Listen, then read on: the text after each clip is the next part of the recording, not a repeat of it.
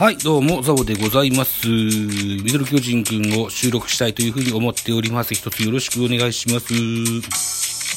収録しております。現在は10月22日15時06分でございます。えー、日本のプロ野球はですね、2023年に向けて、えー、新監督就任が、えー、4チーム発表しておりまして、えー、ちらちらとご紹介できたらいいかなといった回でございます。一つよろしくお願いします。まず一発目はですね、埼玉西武ライオンズ松井和夫さんについてご紹介でございます。えーと、2022年ペナントレースの終了後、えー、埼玉西武ライオンズは監督の辻初彦の退任と新監督にヘッドコーチの松井和夫さんを昇格させ、新監督にと、えー、据えるといったことを発表いたしました。え、松井和夫、1975年10月25日東大阪市生まれ、え、1993年ドラフト3位で PL 学園高校から西武ライオンズへ入団。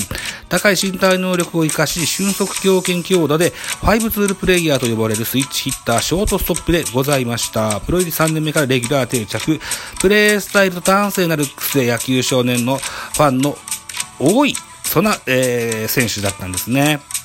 オールスターや日本シリーズでの対古田との盗塁対決は今でも語り草となっております。ミスターレオと呼ばれ多くの西武ファンに愛されまして3度の盗塁王を獲得、2度の最多安打も獲得、二塁打もリーグ1位を3度獲得しておりますね。シーズン長打 NPB 記録保持者でもございます。2002年には3割3分2厘、ホームラン36本、えー、33盗塁でトリプルスリー。トリプルスリーを獲得しておりますね。2004年から2011年まで、えー、メッツ、ロッキーズ、アストロズと3球団メジャーリーグのチームに所属しておりました。日本人初の内野手メジャーリーガーともなりましたね。で、2011年からは東北楽天ゴールデンイーグスに入団。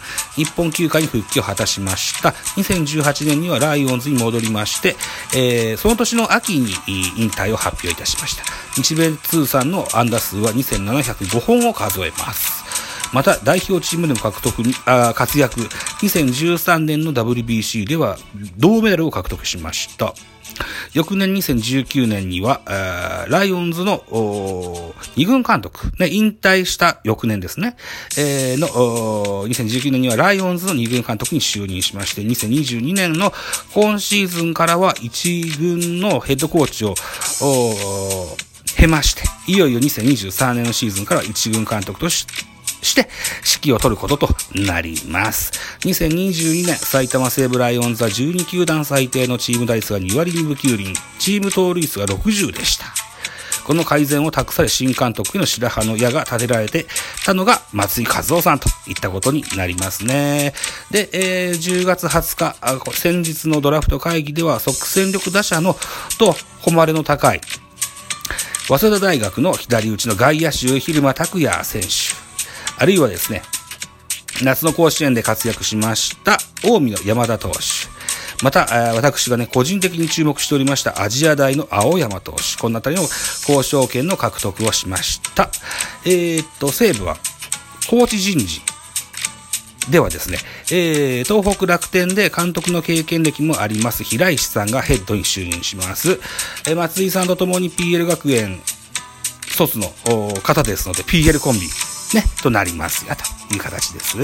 また、今年引退を発表しました、内海哲也さんが2軍のピッチングコーチとなる模様でございますよ、と。はい。たのが、えー、松井和夫。それ、そして2023年の西部の、うん、ざっくりとした概要。これをご紹介させていただきました。はい。いうことで、うん、今回は、えー、松井和夫と西武でしたけれども、残り3球団、えー、広島、新井監督、それから阪神岡田監督、そして千葉ロッテ吉井監督もこのような形でご紹介していけたらいいかなというふうに思っておりますので、えー、続いて、続けて聞いていただけたらというふうに思います。といったところで、5分、うん。ちょっとトントントンと取りたいから、まあこんなとこにしときましょう。はい、松尾、松井和夫、最後に間違えた。松井和夫会でございました。あざした。